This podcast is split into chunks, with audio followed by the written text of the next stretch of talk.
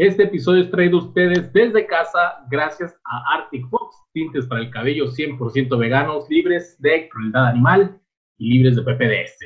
¿Qué es lo que, lo que hace que no te sangre la mollera? Por quinta vez, Luis.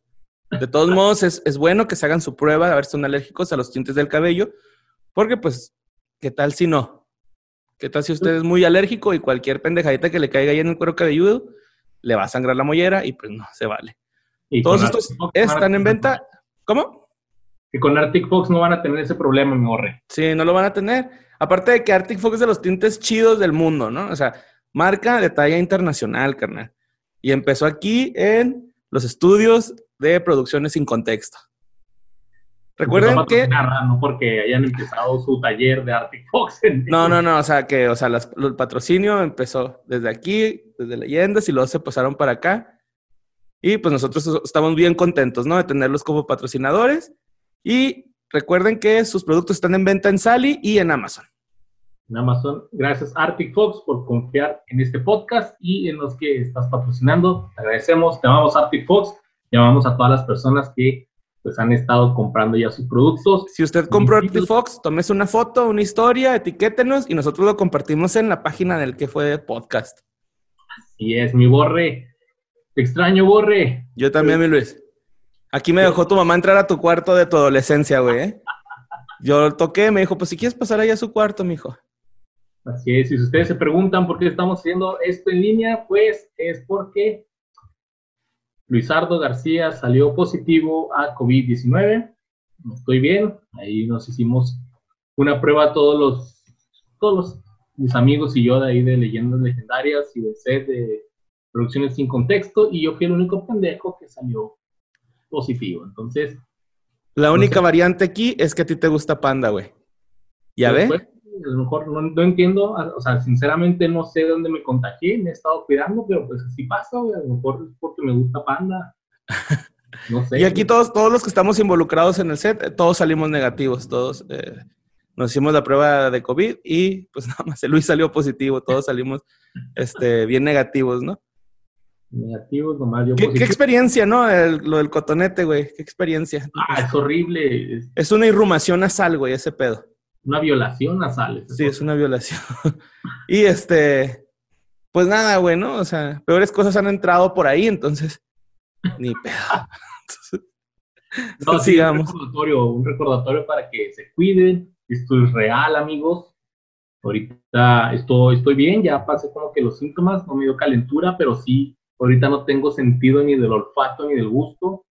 No me sabe nada, no puedo oler nada. A ver, cómete una cebolla, güey, así dale una mordida como manzana.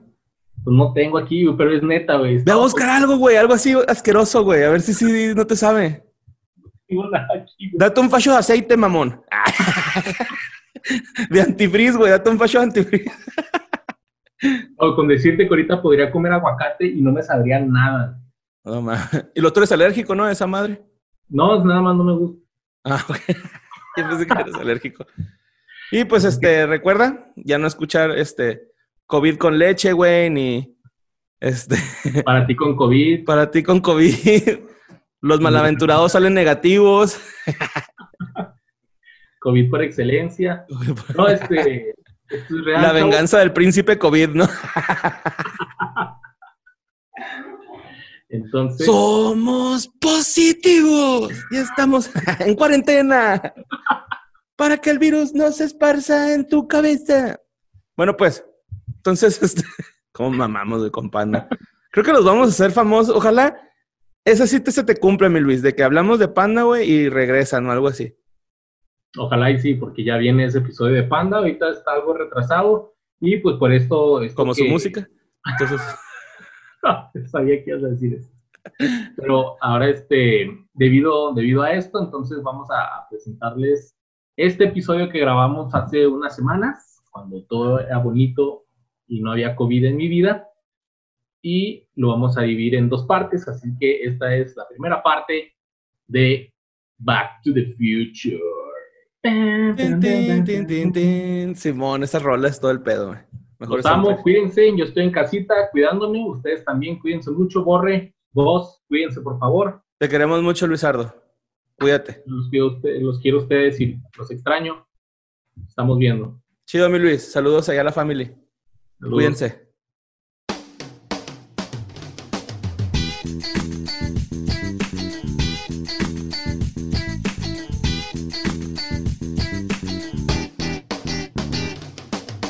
Este es un episodio más de Que fue de ellos, el podcast donde yo, Luisardo García, y mi compañero, el comediante Pachoncito, Mario El Borre Capistrán, hablamos sobre aquellas personalidades, famosos, artistas, futbolistas, cantantes, que fueron súper famosos, 90s o 2000s, y ahora desaparecieron, no sabemos dónde están. ¿Qué fue de ellos? ¿Dónde están ellos? ¿Qué fue de ellos? ¿Qué pasó con ellos? Y si eso no los deja vivir, no pueden seguir con su vida sin saber qué fue de esas personas. Este es el podcast donde más o menos van a conocer. Sí, yo una vez me desperté a medianoche sudando frío preguntándome qué habrá pasado con Wendy Zulka y ya la semana ¿Verdad pasada que sí supe, pasa? sí. Sí, pasa, Sí, mo. güey. A veces, a veces pasa, güey. Y es que a la gente se le olvida que existe Wikipedia, güey. Pero nosotros sí sabemos y de ahí agarramos todo. O no se le olvida, pero la flojera leer. Entonces, Y aquí estamos nosotros para leerles y cotorrear al mismo tiempo de... Pues que esta chamba. gente es igual de ridícula que uno, ¿no? y hacer su cuarentena o cuando sea que esté escuchando esto mucho, mucho más ameno. Así es. Y hoy tenemos... ¿Te acuerdas cuando dijiste empezando este podcast como ahí del cuarto episodio que ya no iba a haber cuarentena? ¿Te acuerdas Era, que era, era abril, ¿verdad? ya no estamos en cuarentena? Ay, Yo, güey, no digas eso, güey. Luisardo tan tontito. Che, Todo Luzardo del pasado. todo iluso, pero vamos a platicar algo muy bonito, Borre, porque este es uno de los podcasts que más me ha gustado escribir, porque soy fan de esta película. También mi primo Martín, al que le mando un saludo. Martín, déjame platicarte que en 1985 fue un año de muchos acontecimientos históricos. En julio se llevó a cabo el concierto Live Aid, donde ya vimos que Queen casi no participaba, pero que al final se la rifaron bien chingón. También en agosto se suicidó Paul Bregman, el tripulante del bombardero que arrojó la bomba atómica sobre Nagasaki. No pudo con su culpa. güey. Se suicidó. Se murió. Hizo la automorición. Y en la septiembre bestia. la Ciudad de México se vino abajo con uno de los temblores más cabrones de toda la historia que mató a más de 10.000 personas. Pero en el pequeño pueblo de Hill Valley... ¿El terremoto no se suicidó después de, de ese pedo? No, volvió a llegar. Ah, hace tres años. Le valió verga. El pequeño pueblo de Hill Valley, el reconocido científico Emmett Brown realizaba con éxito el primer viaje en el tiempo cuando envió un minuto al futuro a su perrito Einstein.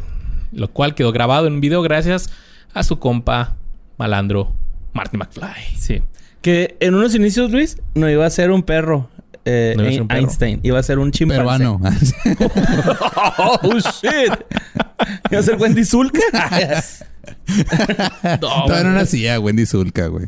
Pero estos podían ir al, pasado y al futuro, güey. Entonces Ah, la traían. La traía, o sea, la traía, iba a viajar en el, en el futuro un chingo para regresar al 85, lo mandaron un minuto en el futuro Sí, y confundirla todavía más.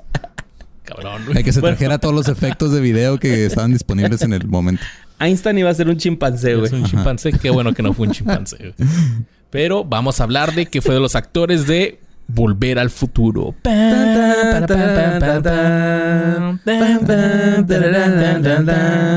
Solo, solo.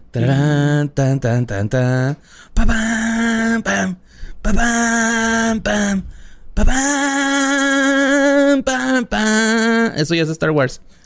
Pero es como Pero un popurrí así del... Es que- un popurrí. Las, lo- por ejemplo, de, de Estudios Universal.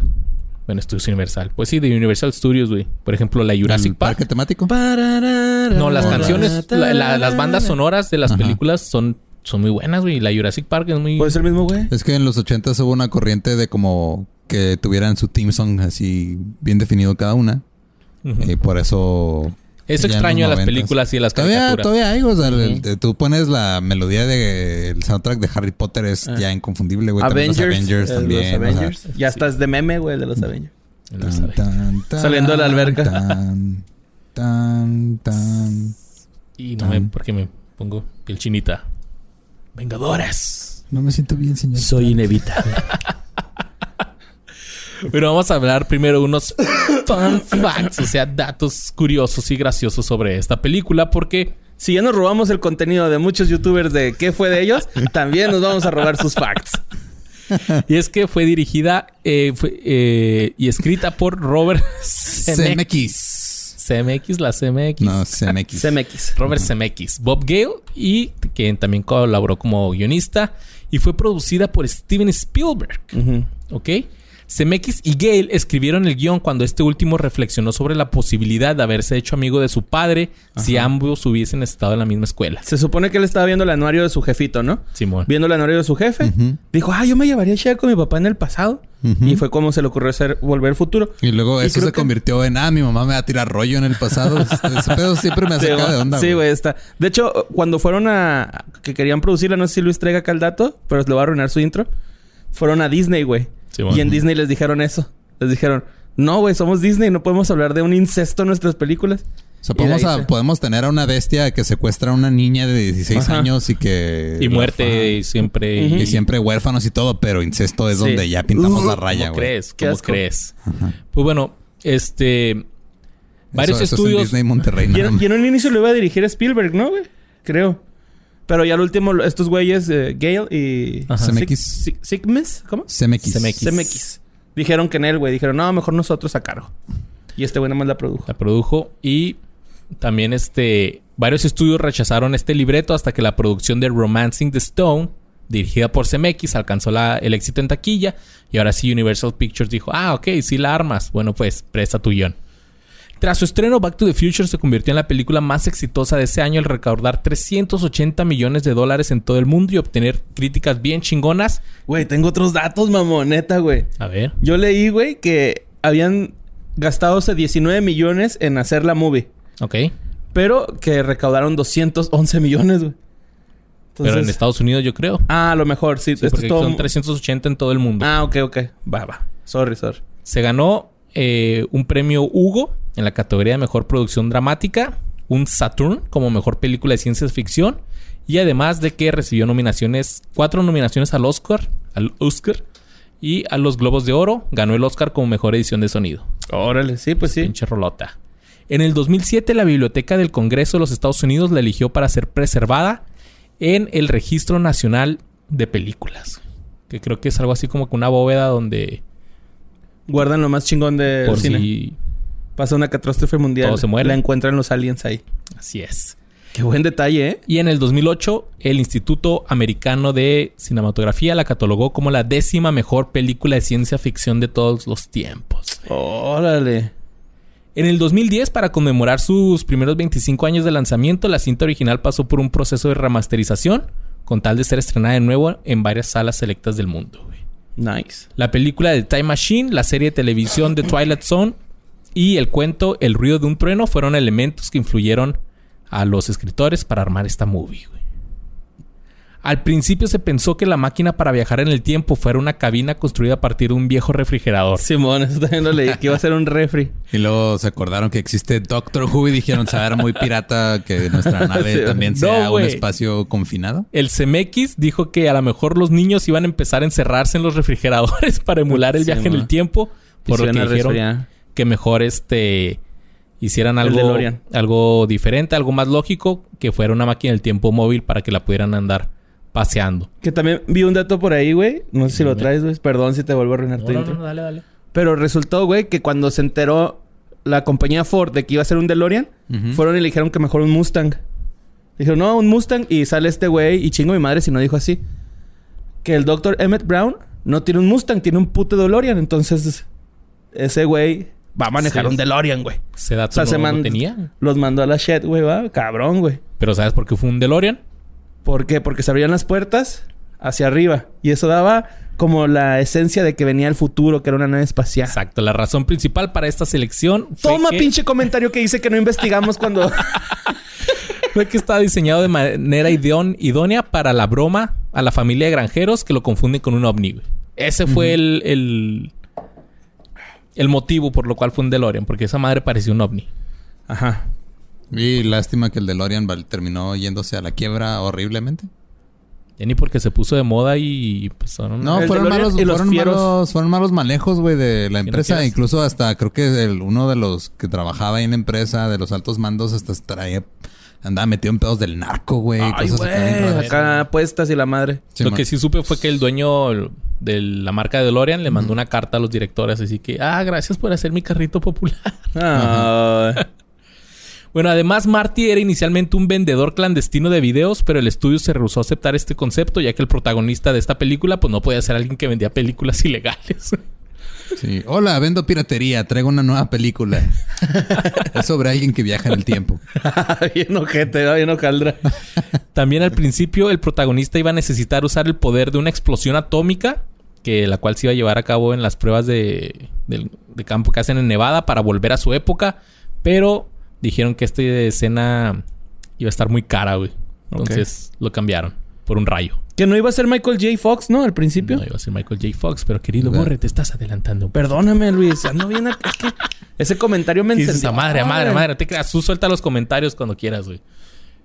Los guionistas no hallaban la forma de recrear la relación amistosa entre Marty y el Dr. Brown. Entonces, sea, fue que fuera culpa creíble. de Eric Stoltz. Sí. Y el amplificador de guitarra. Ujú. Se fue así como que, ah, vamos a decir que este güey nomás iba con el Dr. Brown para poder usar su pinche ampli mamalón. El apellido del antagonista, o sea, Biff Tannen, proviene del ejecutivo de Universal, Ned Tannen, que los trató bien mierda cuando, de hecho, les tiró al piso un libreto de, de la película comedia de comedia Locos por ellos, No mames. que en inglés es I Wanna Hold Your Hand, en 1978, y que fue escrita por Gale. Ok. Y les tiró el- Entonces, ajá, y este güey le, le pusieron el apellido Tannen por, por este güey nomás para vengarse. Para chingarlo. Tras la conclusión del primer guion de Back to the Future en abril de 1981, Columbia Pictures puso la producción en un proceso de rebote. Quería decir que Gale eh, em- eh, comentó que los productores pensaron que era una película muy amena, efusiva e interesante, pero que no tenía muchos elementos sexuales. Sugirieron que la llevaran a Disney, como dijiste tú, pero ellos decidieron ver si algún otro estudio pues, podía haberse interesado en el proyecto. A partir de ese momento, cada uno de los estudios de Hollywood rechazaba con frecuencia el libreto a tal punto que el proyecto se detuvo por cuatro años. En 1981 terminaron de escribir el guion. Ujú. La película salió cuatro años después, Ok. 1985. Mira, de perdida se tardó más. A lo mejor Gwen- esta, la Teresa del Oriente le falló, ¿no? Mm. Lo, lo editó en dos meses. A lo mejor esperarse cuatro años y saca- Y sí, después se la llevaron a Disney y como tú mencionaste, Borre, dijeron que no era apropiado que la mamá se enamorara de su hijo. ¡Guácala! Y bueno, la escena donde Pero, Marta... digo, también predijeron el futuro porque ahora todo ese pedo de madrastras y jastras y hermanastras en el porno anda con todo, güey. Sí. Entonces, las relaciones familiares en el porno ahorita ¿Es algo normal? Es una tendencia muy, muy rara que no entiendo del todo, pero ahí está. Con razón me dijeron que no viera Cenicienta 3. Ok. La escena donde Marty toca en el baile casi fue borrada de la película porque uno de los escritores pensaba que no era relevante para la trama. Kinkis, ¿esa fue la 2 o la 1? No, en la 1. Todo esto es de la 1. Ajá, la, todo La- es la la- 1. La 1 es cuando se va a los 50. aunque Con los conoce- jefes que los con- conoce. ajá. Que la mamá se lo quiere dar. Ajá. Y la Ok. 2 es cuando se va, Cuando al, va al futuro. futuro. Ajá. Entonces, la 3 es cuando es una western. Sí, es un western. Es el favorito de Lloyd. pero si te acuerdas, en la 2, mucho de la trama del clímax de la 2 se basa en que... En lo primero, lo que pasó en la primera. Ajá, pero se basa en que no lo agarren mientras está tocando.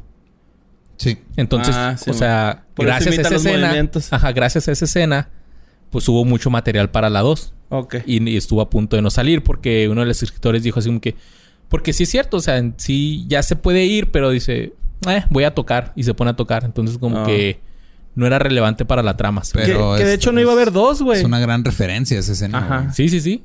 Entonces estuvo a punto de eso. ¿A qué? ¿A cuál- A ver, espérate, ¿cuál referencia?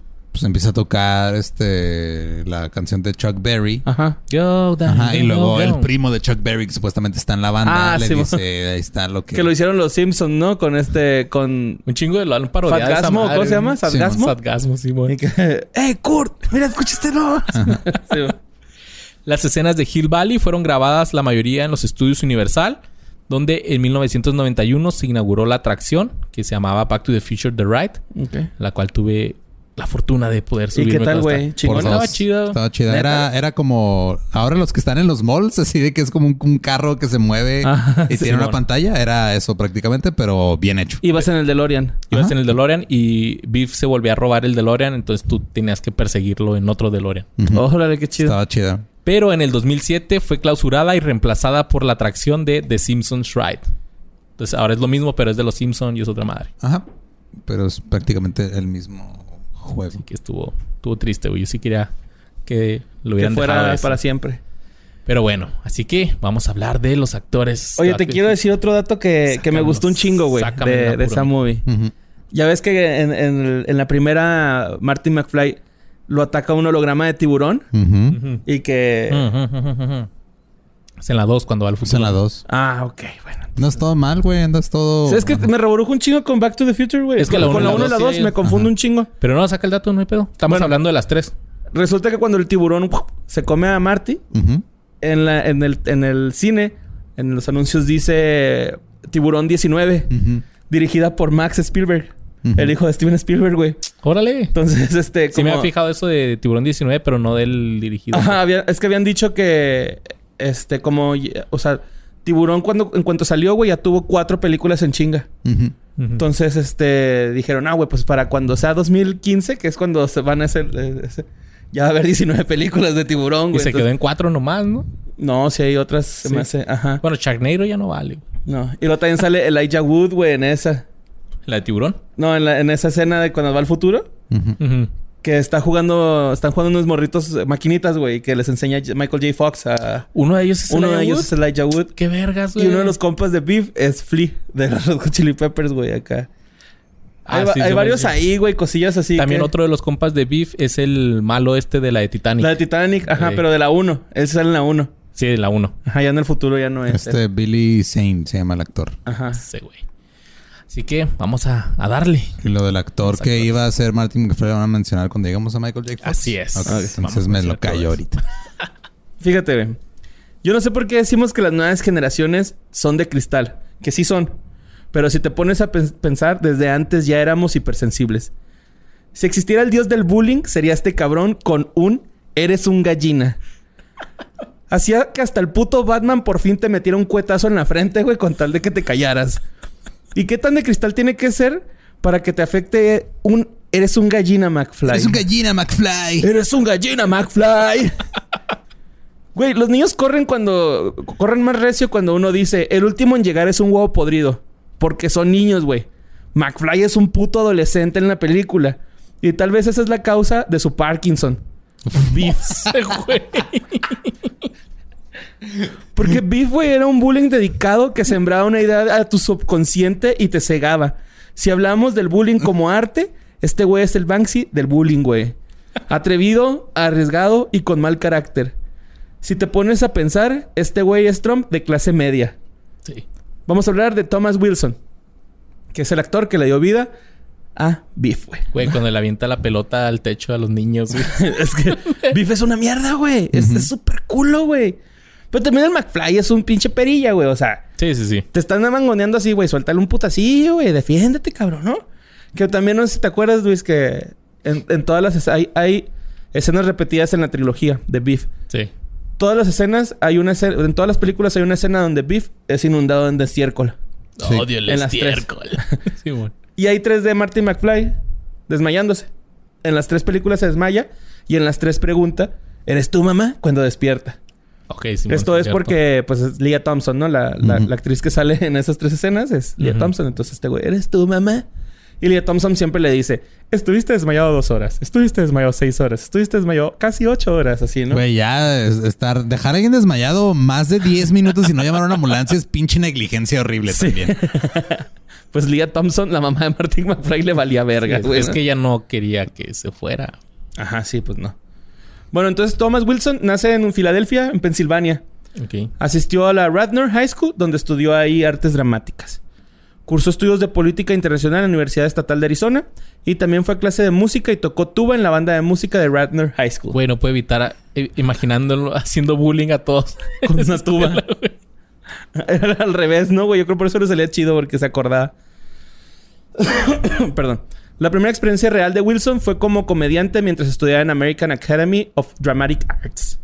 Su primer papel importante eh, fue el de Beef, eh, en la película Volver, Volviendo, Volver al Futuro. El talento de Wilson como comediante y actor se combinó para interpretar el personaje de Beef. Cuando en Back to the Future se convirtió en una trilogía, naturalmente le pidieron que interpretara eh, en las otras dos películas a Griff, el nieto de Biff, y al bisabuelo de Biff, Buford Mad Dog. Que así le decían, ¿no? Mad Dog. Tío Era loco, Puff. Biff y Griff, ¿no? Eran los tres personajes. Ajá. Era- ajá. Griff, Biff y Buford. Ajá. Wilson también es este destacado como pintor, güey. De hecho, en el 2006, hablando de Disney, este güey eh, lo seleccionaron para ingresar a la California Feature Artist Series en Disneylandia, güey. O sea, el güey pinta cabrón. No Ah, tipo participó. Marilyn Manson. Tipo Hitler. no participó. Pinta, pinta y también hace bullying bien cabrón. Sí, güey. No participó en demasiadas películas, sino que se dedicó a las series y aprovechó su poderosa voz para doblar personajes de obras de animación. Vale. Eh, por ejemplo, su paso por la serie Ed o por Entre Fantasmas son quizás sus dos proyectos live action más reseñables. Ok. Yo no sé cuáles son, güey. La neta no... No sé, pero dijiste Ed y dije, ah, que ha sido voz de Ed, Ed y Ed. A lo mejor, güey. bueno, este... Este güey puso la voz de Biff en la serie de animación inspirada en Regreso al Futuro. Y en los. En, videojue- en algunos videojuegos como Star Wars, La Vieja República. Y algunas películas de Bob Esponja o la serie de Troll Hunters. Órale, qué chido. Ya actualmente, hoy con 61 años a sus espaldas, está cansado y con cuatro hijos. Wilson sigue trabajando en cine y mantiene contacto esporádico con el resto de estrellas del regreso de, de Back to the Future, como el, como el protagonista Michael J. Fox y Christopher Lloyd, con quienes se, ha reun- se reunió hace poquito. güey, No sé si viste la reunión. No, no, no. Eh, hay una reunión que es donde le preguntan al, al, escri- al- al director, Sigmac. CMX. Qué chingado, pinche madre.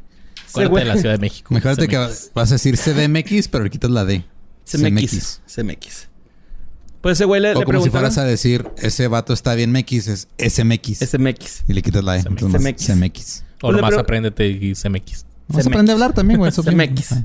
Al CMX le dijeron que si iba a haber una, una nueva película y el güey dijo que no, que si hubiera una se trataría de Marty McFly y el Doc detuviendo, Deteniendo. de- deteniendo, perdón, dete- deteniendo la, la grabación de esa película, ¿no? Porque él dice que es como volver a recrear a Ciudadano Kane, ¿no? Dice, es que, es que, güey, volver Sí, a hacer un que Back to the Future, así, volver a hacerlo, güey.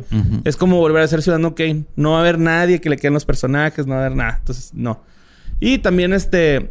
Pensé que lo había apuntado, pero qué bueno que me dijiste fuera de, de aire. Pero Biff hizo una canción, güey, que se hizo viral contestando las preguntas de los fans. Preguntas que le hacen Preguntas, siempre. ajá, preguntas Sí, que hacen que, siempre o sea, de- Biff, del personaje. de- hace gira como comediante, entonces eh, se hizo viral una canción que, que canta en el show, no sé si al principio o al final del show, pero donde contesta todas las, can- todas las preguntas que le hacen así de... y- ¿Comiste ciércol de verdad? Ajá, Así era estiércol de verdad, Michael J. Fox se porta chido, o sea, ese tipo de cosas, güey. Está, está chida la rola. Ajá. Y pues sí son muy amigos, güey. Christopher Lloyd, este, Michael J. Fox y este Biff. Qué bonito, güey. Qué bonito. Biff que se llama Thomas Wilson. Tom Wilson. Thomas Wilson. Ahorita que mencionaste que había una caricatura, güey, de Volver al Futuro, sí cierto. Sí, ajá. Me acordaba. Y también hay una caricatura Y estaba chida, güey. inspirada en Volver al Futuro. Muy Ah, famosa, sí, güey. muy famosa, inspirada. Que de hecho Que empezó, como co- parodia. Empezó como parodia. Y ahora es de culto. Yo me atrevo a decir que va a ser de culto ya esa madre. ¿no? No, ya, ya, ya salió de culto, ya es mainstream, ya, y ahora ya es este, ya tiene un fanbase medio raro ahí. Bien chido, güey. Se llama Rick and Morty. Véanlo. O El Rick and, Morty. Mo- el Rick and Morty. Pero eh, Morty. está- me da mucha risa, güey. Es que no la entiende la gente que no tiene IQs altos, Luis. ¿No has leído Facebook? Y no es para todos, esto. No es para todos. Disfrútenla.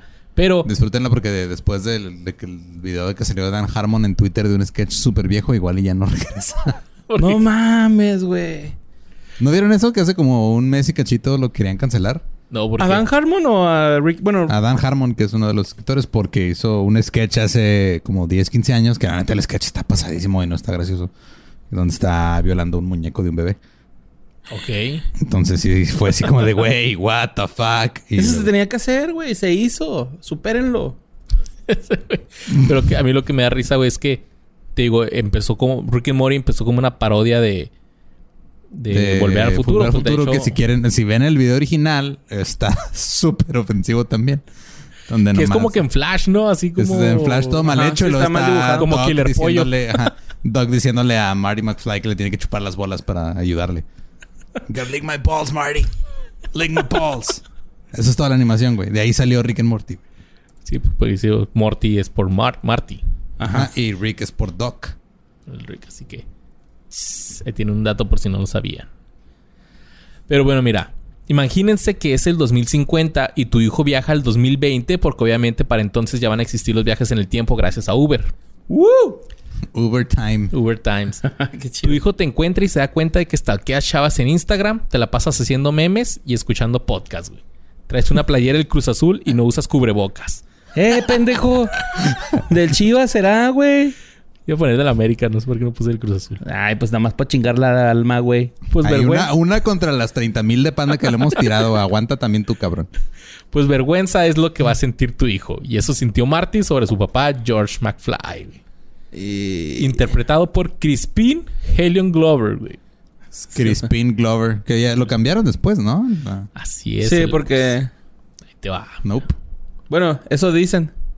Es por A otra ver, cosa. pues, a ver, ahí va. Mira, su primer trabajo como actor fue en 1978 en la obra teatral Sonrisas y Lágrimas. Posteriormente, Glover apareció en varios anuncios publicitarios. Su primera película fue en 1983 titulada Mi Tutor. También participó en varias series como un adolescente, incluyendo Happy Days y Family Ties. Que Family Ties ahí también tiene mucha relevancia en esta historia. Ok. También en las películas Profesores de Hoy y Viernes 13, último capítulo. En la última de Jason, que daban miedo. Las que miedo. Su papel más reconocido pues es el de George McFly, el padre de Marty, en la película de Volver al Futuro. Sin embargo, cuando se plantearon las dos secuelas en 1988, Glover no participó. Según la versión del productor y guionista de la trilogía, Bob Gale le ofrecieron el papel, pero Glover quería cobrar más de lo que se le ofrecía, poniendo una cantidad mayor que le iba a cobrar a Michael J. Fox, protagonista. Como las demandas no se cumplían, Glover rechazó el papel. Sin embargo, la versión de este güey es distinta. Él estaba interesado en participar, pero el sueldo que le ofrecieron era menos de la mitad de lo que iban a, cobrar los otros actores, Leah Thompson y Thomas Wilson. Por lo que con esas condiciones, este güey dijo no. Y el papel finalmente lo realizó Jeffrey Weisman, al que le aplicaron maquillaje y prótesis faciales para, Para simular. Es que Crispin Glover es un tipo raro. Muy raro. Ya vi, Ajá. está raro este güey. O sea, sí, es de esos actores que ves entrevistas de él y, güey, está raro, güey. O sea, tiene... Es así de esas personas Jim que- Carrey style. No, peor, güey. No O sea, mames. Tirándole a Jim Carrey, pero más. es como, es como Jim Carrey en foco, güey. O sea, Ay, güey. está muy raro el güey. Y, y es un pedo de que... Según su versión es de que, pues la neta, yo no creí que iba a haber una secuela. Luego me ofrecen la secuela. Me ofrecen menos lana de la que me ofreci- le ofrecieron a los demás. Entonces yo les pedí un chingo más. Porque tampoco le interesaba mucho hacer la secuela, güey. Ajá. Entonces dijo, yo nada más lo voy a hacer si me pagan toda esta lana. Y al final no se quisieron pagar y escogieron a alguien más. Pero es de esos güeyes así como que es... Es de esos actores que eh, de repente escogen papeles nomás basados en que "Ah, es que a mí me gusta el papel. Y Mm. ya no, no ven tanto... Nada que ver con. Christopher Lloyd. Ajá. Que de hecho, este... También leí que era porque el güey se metía mucho en el guion, güey. Sí, O sea, este, que el güey les decía... Es que... eh, Crispin es un actor difícil para un director que ya tiene una idea, una visión hecha. Crispin es de los que se mete y quiere hacer un cagadero. Sí, güey. Este güey dice acá que les decía... Ya es que en la película donde regresa ya tienen como que más estilo de vida los papás de Marty McFly Ujú. que ya usan traje y la verga. Simón. Ese güey dice que él no quería que, que el papá de Marty McFly usara ese tipo de ropa porque era todo lo contrario que lo que era el papá de Marty McFly. Pero pues, el dinero cambia la raza, güey. Pues sí, y si te fijas, o sea, ya me puse a pensar y sí es cierto, o sea, sí se ve maquilladote en la segunda. En la dos. En la 2. Y luego también por eso ya es que lo ponen que, que entra así como que de cabeza y trae unos lentes sí. así. No, de hecho, es, es- eso lo usaron como técnica. De Para- que, ajá, de que, ah, güey, que salga de lejos, que entre, que no se le vea la cara, Ajá. que salga atrás de este güey. Y usaron dos, tres imágenes donde salía este Crispin. Así es, aún así se utilizaron escenas de Glover de la primera película sin su permiso para así hacer creer a los espectadores que realmente estaba participando, por lo que este güey demandó a los productores, incluido Steven Spielberg, y obtuvo, obtuvo perdón, una victoria histórica. La fijación de un precedente de cómo las imágenes de los actores pueden ser utilizadas en las películas. Sí, ese pedo está muy cabrón. O sea, porque es de, imagínate que alguien graba algo para una película o, o- o yo ahorita que estoy grabando este podcast y luego hago otro podcast y nomás pongo sus caras sin su permiso, güey. Ese pedo, la neta, sí estuvo, No es estuvo chido. Ajá. Está chido. Pues al, mierda. pues al mismo tiempo, esta demanda marcó algo de huella oscura en la reputación de Glover como actor. Back to the Future fue un éxito de taquilla internacional. Sin embargo, el propio Weisman, que fue el que el que le hizo Ya del papá en las ya el y papel en la tres. 2 y Ajá. 3, dijo que se llegó a sentir mal por Glover debido a que no le parecía justo lo que le habían hecho. E incluso Michael J. Fox, cuando durante el rodaje supo que los productores iban a hacer eso, dijo a Crispin no le va a gustar. Es que también ha de estar culero para el actor que lo reemplaza. Ajá. Porque dicen, ah, mira, vas a actuar, pero tienes que parecerte al otro güey. Y vamos, o sea, no- en realidad no vas a lucir. Simón, así como Ashton Kutcher con Two and a Half Men. Ajá. Es como cuando te contratan y el güey que te entrena es el güey que van a despedir después. Oh, vete al dick. Es el güey que vas a reemplazar. Oh, Sí, qué ah, feo por está. cierto, la semana que entra llega el otro conductor, Borre, el que va a entrenar Luis. Ok. No es cierto, güey. Nadie. A ese güey le gusta Allison, no Panda. eres irreemplazable, Luis. Gracias vos, gracias vos. Puedes poner eso en- Por escrito. escrito, por favor. Bueno, lo que comentaba el boss, el 28 de julio de 1987 apareció en el Late Night con David Letterman para promover su nueva película Instinto Sádico. Y, pero este güey apareció caracterizado como Rubin Farr, un personaje de la película Rubin Annette que él había hecho, pero que todavía no se estrenaba. Y Letterman no sabía que este güey iba a aparecer vestido así con, con zapatos de plataforma, güey, peluca. Y este güey hizo una entrevista así medio rara, güey. Hasta una patada de karate acá le, le aventó al David Letterman. Casi le da, güey. Y sí estuvo, estuvo raro, güey. Ahí está en YouTube. la- Por eso lo que dice el boss. Sí, es un tipo raro. Tipo raro. Es muy buen actor, pero es un tipo raro. En 1988 creó su propia compañía Volcanic Eruptions. Con ella Eres un tipo raro, Crispin. ¿Me llamaste raro? y ha publicado sus propios libros. En la década de 1990 participó en otras películas de corte independiente como Corazón Salvaje y Ellas también se deprimen. Además interpretó a Andy Warhol en la película de los Doors de Oliver Stone. En 1995 comenzó a rodar el que sería su debut como director, What is This? No, What is It? Una surrealista. is? What is it? Sí. Una surrealista cinta protagonizada por actores con síndrome de Down y caracoles. Reservándose para él un papel donde interpretaba una especie de semidios. Órale. Está bien rara esa premisa, güey.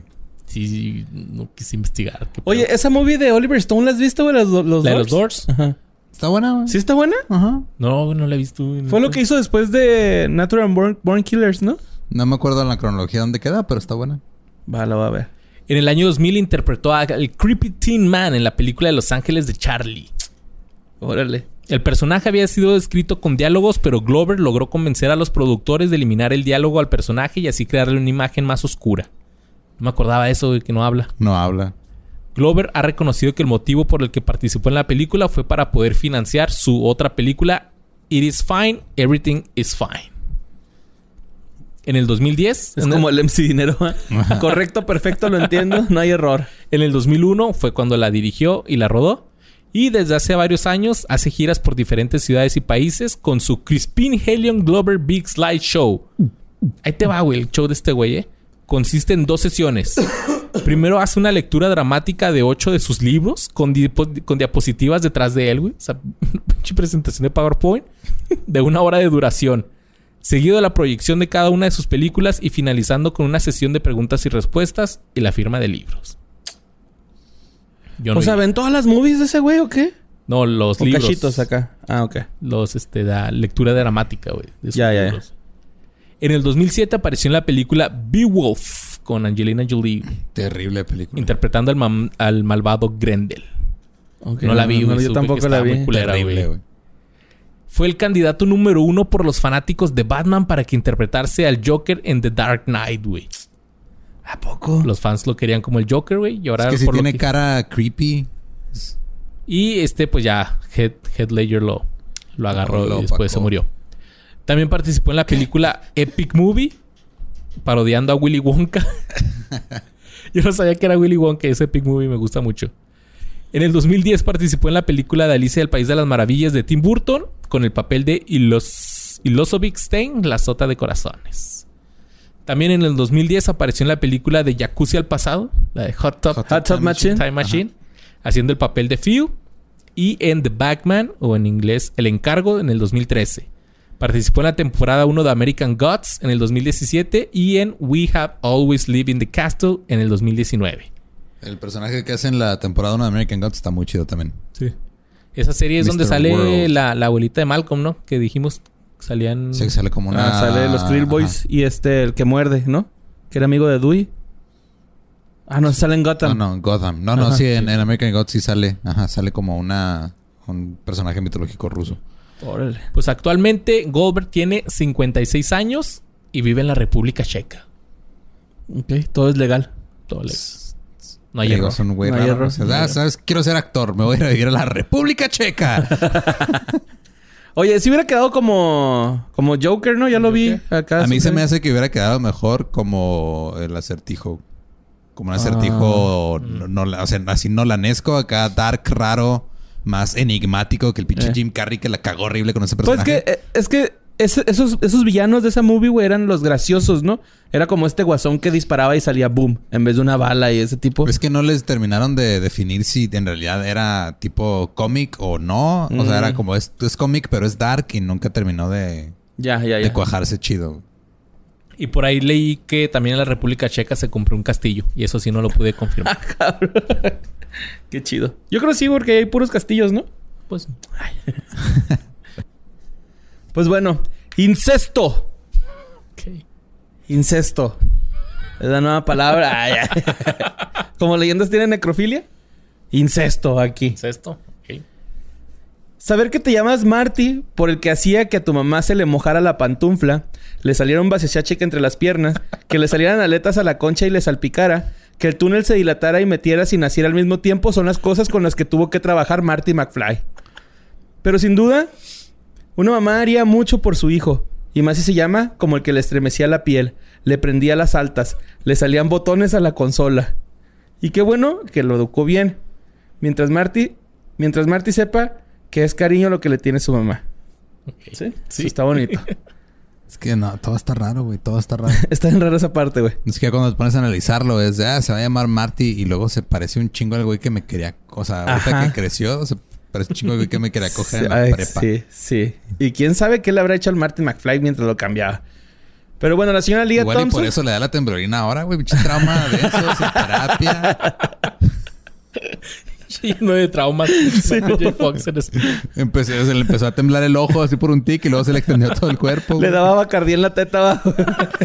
Se le olvidara la temblorina. Pero bueno, este papel de la mamá de Marty McFly lo hizo la señora Leah Thompson. Thompson este, estudió danza siendo niña y practicaba tres o cuatro horas al diarias de danza güey, al estilo Hugo Sánchez. Ok. Ya es que Hugo se quedaba después de los partidos, él. A bailar. Sí, bueno. Bueno, pues esta Leah Thompson empezó a bailar ella ah, profesionalmente desde los 14 años, güey. Y no se acuerdan que, bueno, entonces esta señora Leah eh, ganó varias becas para escuelas de ballet clásico como The American Ballet Theater, de San Francisco Ballet, y bailó con The Minnesota Dance Theater, de Pensilva- Pennsylvania Ballet Company y de Ballet, Ballet Repertory.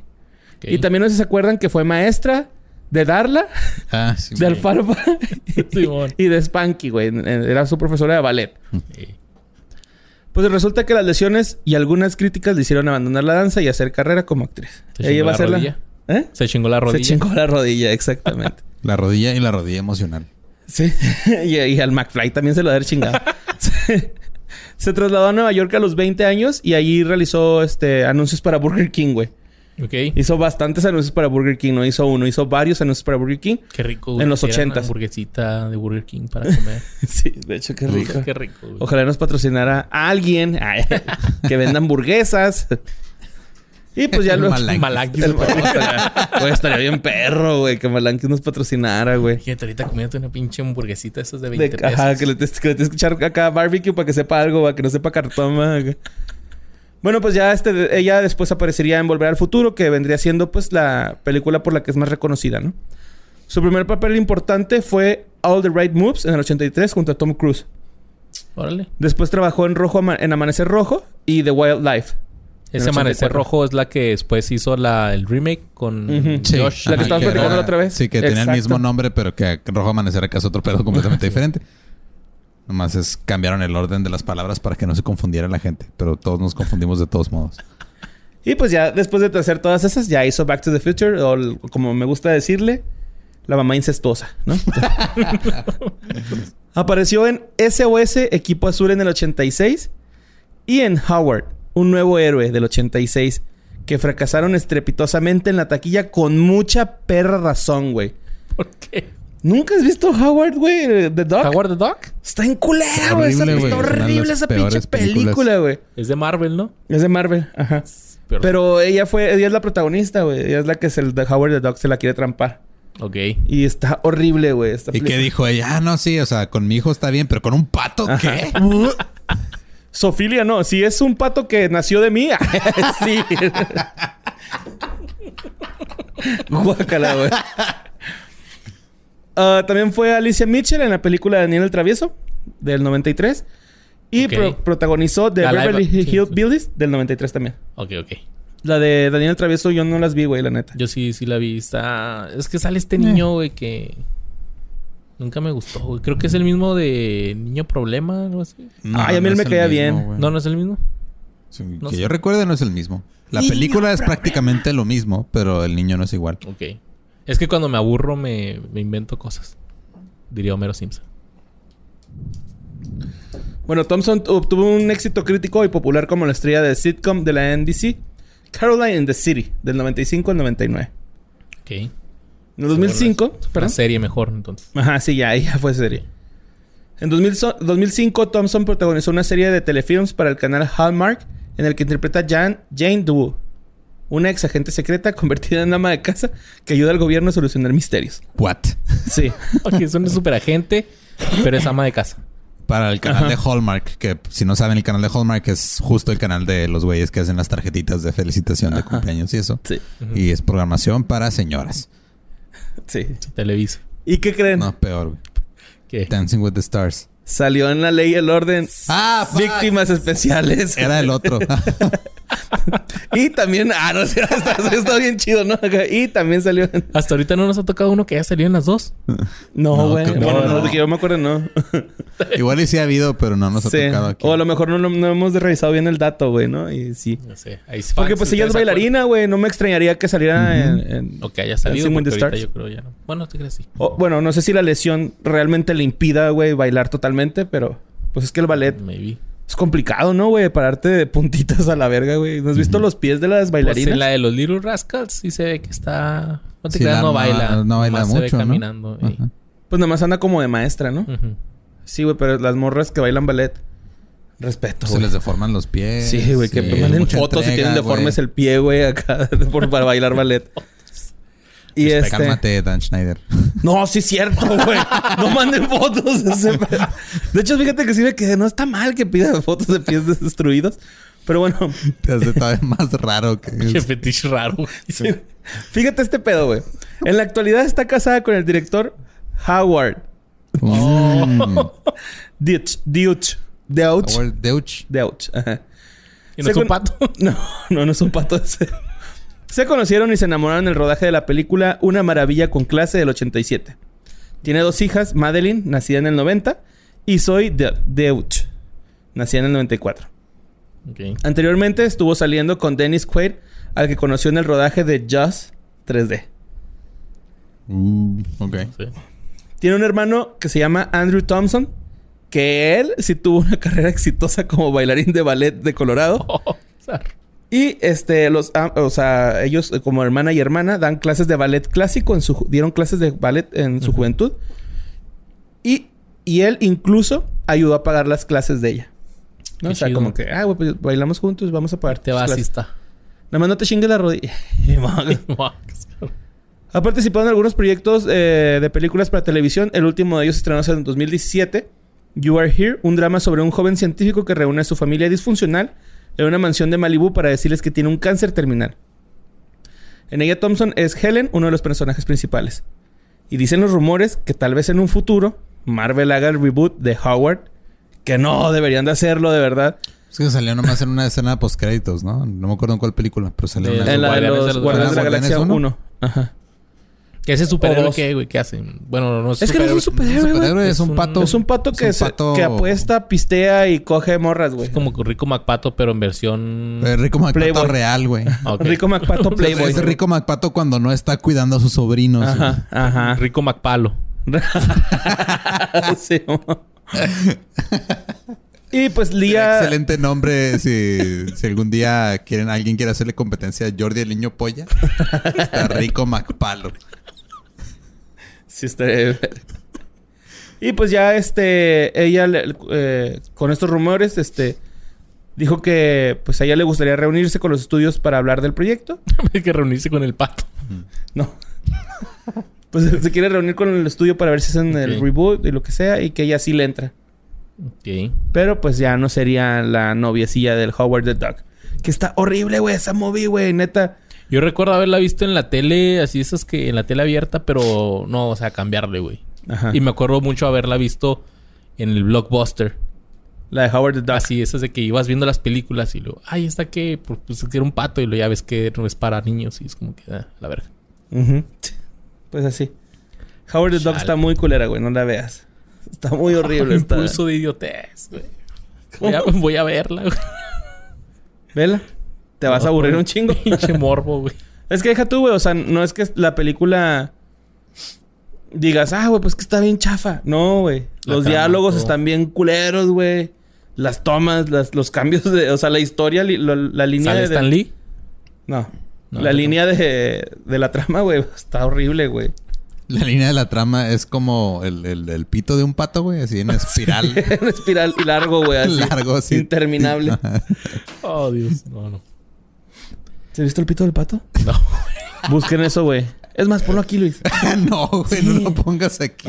Es ciencia, güey. no- Búsquenlo bajo su propio Sí, riesgo. y aquí no está saliendo el pito de un pato. güey. También el que está bien raro es el de los topos, ¿no? está saliendo, de hecho, Rico MacPato y sus sobrinos. Y lo así rápido, la de la del pato, güey. Ese no está así, va, güey, acá. Pinche Fight Club, güey, ¿no? sí, así, como Fight Club. Sí, ponle así. ¿10 segundos? Bueno, Bueno, dos. y eso fue la mamá. Ajá. Te sigue actuando y está esperando el reboot. Leah Thompson, ajá. Ella sí. quiere entrar al mundo cinematográfico Marvel. Yo creo. Con la peor no, película de Marvel. Pues bueno, mira. ¿Quién no? Si ustedes tienen una novia que se queda dormida cuando le ponen una película o serie que a ustedes les gusta, díganle, no seas una Jennifer, güey. Porque la novia Marty se quedó dormida prácticamente toda la pinche trilogía. Ahí te va, ahí te va, ahí te va, ahí te va. Ese dato de- yo pensé que lo ibas a decir ahorita, pero se me olvidó No, pues lo traigo. Ah, perdón. Bueno, si quieres lo mencionas. Uh, No, que no, te no. calles, ¿no, güey? No, No, no, no. No, Dilo tú. pues, no, no, pues. ya. Se me olvidó. Ah, güey. Ah, ¿qué era? bueno, pues fue interpretada por Claudia Grace Wells. Claudia nació en Kuala Lumpur, Malasia. Y creció en Venezuela para luego establecerse en San? Francisco. What? Jennifer. Después de algunas interpretaciones en series de televisión, saltó al estrellato con la película de Volver al Futuro, interpretando a Jennifer Parker, la novia de Marty McFly. También en 1985 coprotagonizó Stop the Madness, un video musical en contra de las drogas patrocinado por la administración del presidente Donald Reagan. Boo. Uh, que ahorita que dijo esto que un, un video contra las drogas, güey. Sí, cierto. No, no, no, güey. Tenía. Yo me acordaba que en mi infancia había visto una. cari- O sea. Sí, era una caricatura, güey, pero salía. Salían las tortugas ninja, Alvin y las ardillas, los Ah, Muppets, Alf. ¿Quién más salía? Box Bunny, Pato Lucas. Era así como que contra las drogas. Y lo busqué. Y sí existe y no era mi imaginación pendeja. Es una caricatura, es como una mini película de media hora que se llama... Roger Rabbit. No, no, no, se llama Todos al Rescate. All Stars to the Rescue. güey. Ok. Y es también así contra las drogas. Contra un niño que... ¿Y ahí salen las tortugas ninja, güey? Sale Miguel Ángel nada más, güey. Pero Miguel, Ángel. más grifo de It's a party dude. Sí, no. Pues ahí sale diciendo, not cool, dude. Michelangelo. It's a party dude. Party. Teenage Mutant. Ninja Turtle. Pues sí, güey. Así que por ahí estaba. La, me acuerdo que la vi en el PBS, canal americano. Creo que nunca salió en México o en Latinoamérica, pero ahí les voy a poner la imagen para que se den cuenta que no It's a radical rat. Ah, mamona el intro. Bueno, este, al año siguiente apareció en la película Babies Having Babies y en la serie de breve duración Fast Times, o sea, tiempos rápidos. Una adaptación de la popular película de 1982. Fast, time at- Fast Times at Richmond High. Simón, esa es la serie. Sí. Es- esa mera. Sí. Sin embargo, debido a que su madre fue diagnosticada con cáncer, no estuvo disponible para continuar con su papel en Volver al Futuro 2 y 3. Y fue sustituida por Elizabeth Shue. Shue. O Shue. Elizabeth Shue. Shue. Shue. se dice Shue. Shue. ¿Se dice Shue? Creo que sí. Zapato. Bueno.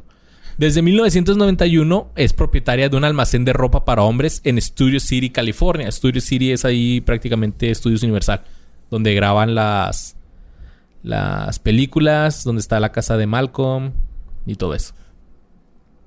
Y su local se llama Armani Wells, en la que Claudia también es asesora de imagen y acostumbra a vender y atender a varios clientes famosos. Vende ropa, pa- ¿verdad? Sí, ropa así. Ajá. Y les dice, ay, te queda muy chido. Después de Fast Times no volvió a aparecer en otra eh, en la pantalla hasta 1996 en la película independiente Stillwater Burns, que fue lanzada hasta Tardó el un chingo. 2008. ajá, güey. tardó un chingo en que Sí, saliera. ¿verdad? Sí, de ahí. En es que yo pensé que ella era la mamá de Marty McFly, güey. Andaba todo confundido, güey. Que Jennifer era la mamá Ajá, o la no, no, actriz. no. O sea, la actriz. no Ah, tan confundido O sea- como la mamá, pero andabas confundido. Claudia, güey. Pensé, yo pensé que Claudia Wells hacía la mamá. Ok. Y que Leah Thompson era la novia, güey. Pero pues, bueno, es que fue la movie Mira. la que me reborujó, güey. O sea, No sabes quién es la novia. ahí. En el 2011 aportó su voz para el personaje de Jennifer Parker en el videojuego de Volver al Futuro, el juego. Y volvió a actuar en la película independiente de ciencia ficción Alien Armageddon. Mm. Armagedón alienígena, no sé de qué se trate, pero algo así como Araña Quake. Ese mismo año, en el 2011, participó en un episodio de la cuarta temporada de El Mentalista, casualmente en el que también aparecía Henry Thomas. Mm. Después de eso, Claudia se ha permitido de vez en cuando volver a hacer alguna pequeña incursión en alguna serie, pero estos dos últimos años ha participado en dos películas, Group Street Beatles y un cortometraje llamado System Failure. Actualmente tiene 54 años y ella sí va a convenciones diciendo soy Jennifer de Volver al Futuro y firma autógrafos. Qué chido. Y en las fotos sale dormida siempre. ok, pinche Luis. No mencionaste el pinche dato que yo te iba a decir, güey. Porque tú lo vas a decir, por eso no lo mencioné. Ah. ¿Sí? Sí, güey. ¿Me lo dejaste, no? Sí, güey, pues te quiero, chingo. Pues que mira, resulta que no iba a haber un Volver al Futuro 2, güey. Ajá, Nada más iba a haber una. Simón. Entonces, en la, en la primera película se acaba que Jennifer se sube al DeLorean con el Doc y el Marty, güey. Entonces dijeron así como que, güey, pues es que si se sube la morra, tenemos que hacer algo con la morra, güey, en el carro, ¿no? Entonces, no supieron qué hacer, güey. Y por eso la desmaya el Doc y toda la película está desmayada. Porque no era necesario que saliera ella, güey. O sea, era así como que, Órale, qué vergas. pues vamos a dar una lanilla ahí simbólica, ¿no? Sí, oye, ¿sabes qué? Te tengo una mano, te tengo una buena y una mala. La buena es, hay segunda parte. Ajá. La mala es, eres un hoyo en la trama. Mira, no te vamos a pagar, pero eso te ayuda a impulsar a tu carrera como artista. Oye, de la escena de stand-up no estás hablando. ¿Qué? te, te vamos a dar un cartón de caguamas. Y con eso. Un cartón de caguamas es mucho más de lo que te pagan los bares cuando estás empezando a hacer comedia. Sin comida. Y eso fue, pues, la Jenny. La Jenny. Hola, Jenny. ¿Por qué no me puedes amar, Jenny?